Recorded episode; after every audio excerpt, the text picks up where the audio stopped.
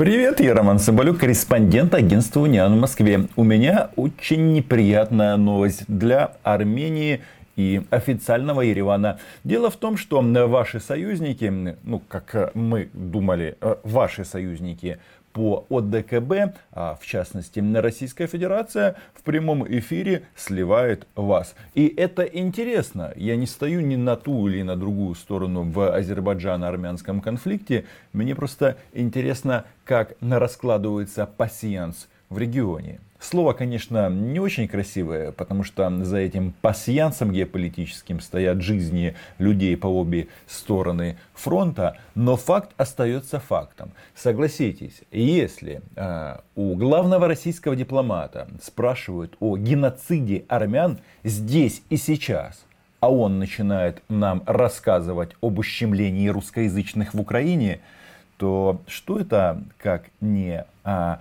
демонстрация того, что Россия не собирается а, защищать своих одноверцев в этом регионе. Об этом мы сегодня поговорим. А, подписывайтесь на мой YouTube канал. Называем здесь вещи своими именами. Потому что мне сначала показалось, что как бы российская пропаганда, ну, объективно симпатизирует Азербайджану и, по большому счету, Турции. И э, тут выясняется, что не показалось. Потому что вчера Лавров э, встречался с э, представителями Европейской бизнес-ассоциации э, в России. Ну, то есть, это такие представители крупного западного капитала, которые работают на российском рынке, ну и, по сути, являются лоббистами в Европе. Ну, понятно, они здесь зарабатывают бабки. Это речь идет о таких компаниях, как IKEA, о таких компаниях, как Volkswagen, ну и других мировых брендах. Но так они увлеклись как бы вот этим бизнес-климатом, что прозвучал вот такой вопрос. Последний э, вопрос это от э, Михаила Аким, партнер э, Беринг Консалтинг и член правления Ассоциации европейского бизнеса. Уважаемый Сергей Владимирович. Sергей Викторович, ну какая разница, как говорит наш президент, как будут называться ваши улицы? Главное, чтобы был асфальт. А мировое сообщество в 20 веке не смогло предотвратить две крупнейших катастрофы. Это Холокост и геноцид армян. Сейчас мы сталкиваемся с ситуацией, когда происходит эскалация между Арменией и Азербайджаном при участии Турции. Какие есть механизмы предотвращения геноцида в 21 веке? При участии Турции, ну, значит, речь идет, понятно, о геноциде армян. И вот ответ Сергея Викторовича, он меня, ну, действительно поразил, потому что, ну, согласитесь, это же высший пилотаж российской дипломатии. Его спрашивают про геноцид армян, а он отвечает про Украину ну и многострадальных русскоязычных. Предотвращение геноцида. А, но есть конвенция о запрещении геноцида, которая действует, которую никто не запрещал. Это объявлено преступлением против э, человечности. То есть никаких действий со стороны РФ никто не обещает. А, геноцид, кстати, бывает, бывает э, разных, разных форм и э, модификаций. То, что сейчас происходит э, с русским языком, э, с русским образованием в Прибалтике, в Латвии и э, в Эстонии и на Украине, я считаю, что это шедевр, потому что очень любопытно, но, как говорится, факт. В российской пропаганде много работают людей, выходцев из Армении.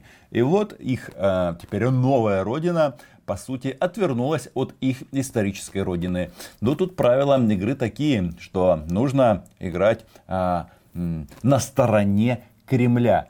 А, Сергей Викторович, не Сергей Владимирович, рассказывает нам тут по поводу ужасов Украины ужасов украинизации в Украине. И этому а, он посвятил, отвечая на вопрос по Армении, по будущему этой страны, а, он посвятил фактически 90% ответа как раз а, в части того, как плохо у нас а, россиянам. Понятно, что это враки, российские враки. Тут намного интереснее посмотреть, как украинцам живется в Российской Федерации. И вот здесь вот будет а, ссылочка на интервью с представителем украинской диаспоры Сергеем Винником. Он там достаточно а, прикольно все рассказывает, как быть украинцем в России. Опасно? Это однозначно ущемление коренных прав коренных прав огромной группы, огромной группы людей. Кстати, одна из тем, которые мы обсуждали с э, Жозепом Барелем, как раз касалась вот такого э, дискриминационного отношения к русскоязычным э, со стороны Украины, в частности. Ну, про Прибалтику мы регулярно с Евросоюзом ставим вопросы, они ничего не могут, не в состоянии ничего сделать, по-моему, даже не хотят ничего делать. Конечно, не хотят, потому что все эти рассказы об ущемлении русскоязычных это э, не что иное, как российская пропаганда. И самое главное, в Европе, ну и в Украине, правда не все в Украине, у нас тут тоже особый случай, прекрасно помнят, что за защита, захист, защита русскоязычных так называемая, для России не что иное, как повод для вторжения. Э, говорят лишь, вот пусть будет процесс натурализации, он идет, он продолжается, и все будет хорошо. Ничего хорошо, хорошего там не намечается. Но а, по Украине, когда они приняли закон об образовании, о языке... Еще раз, это ответ на вопрос о геноциде армян. Да, в конце, конечно, Сергей Викторович э, вспомнил о том, что ведутся переговоры, о том, что официально Россия призывает всех к миру. Ну, в общем, э, за все хорошее против всего плохого. Но вот э, Пашиняну, который ну, чуть ли не каждый день созванивается с Путиным, мне кажется, стоило бы подписаться на мой YouTube канал, собственно говоря, как и вам, и посмотреть, как же это так. Почему э, в ситуации войны, э, боевых действий э, в Нагорном Карабахе, они съезжают. И в этом плане как бы российская пропаганда, она нам подсказывает, что действительно, а, по сути, а, Россия на данном этапе склонна к тому, чтобы, ну, как минимум, не осуждать а, Азербайджан и Турцию и вы сейчас это увидите, потому что на тему а, того, чтобы Россия вмешалась в этот конфликт, тут очень много звучит заявлений. Особенно меня забавляют эти заявления российских либеральных журналистов, которые требуют как бы участия России, а, естественно, на стороне Армении, недопущения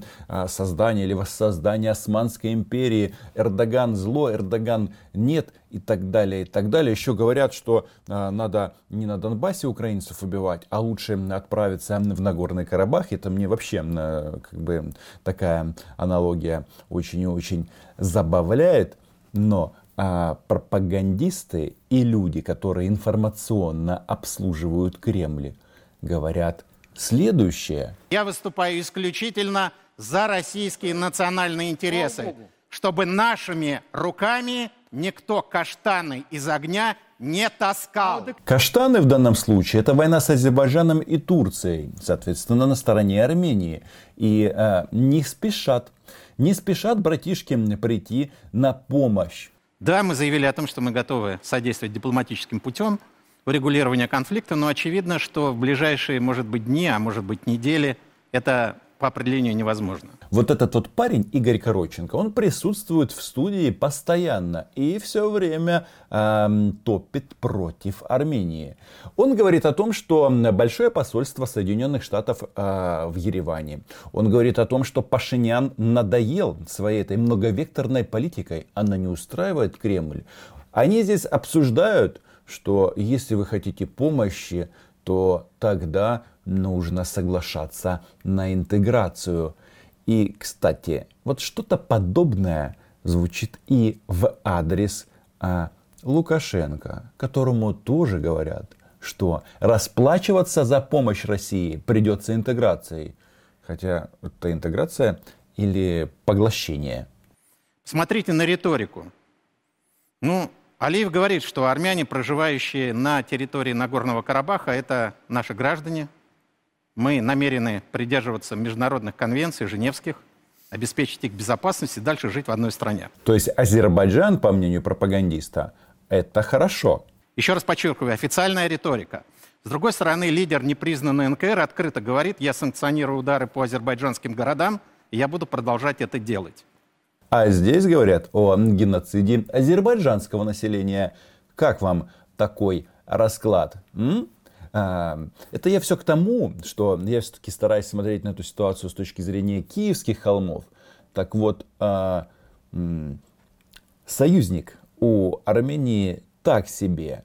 Причем турков они здесь, ну, по сути, ну, как бы обеляют. И это интересно.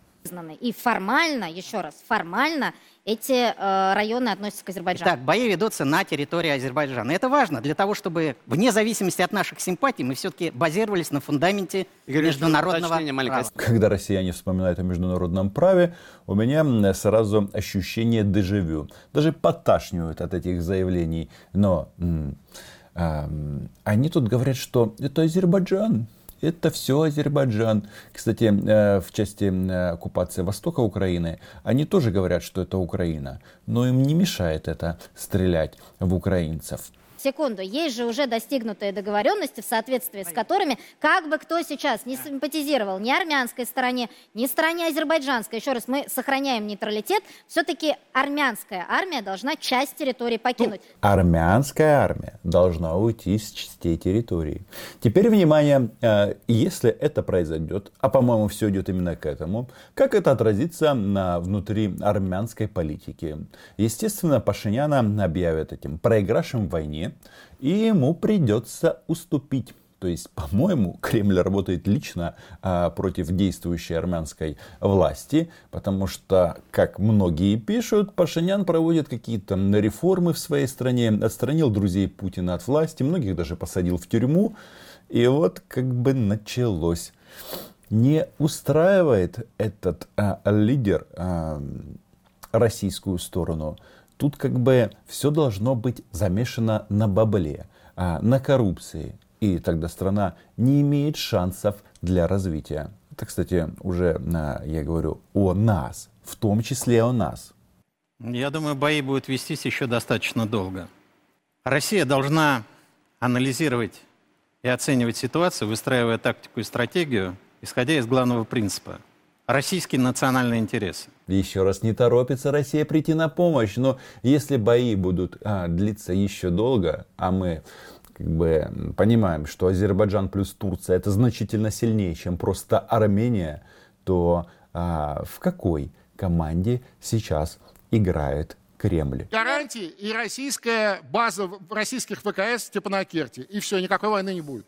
Признаем таким образом его российским?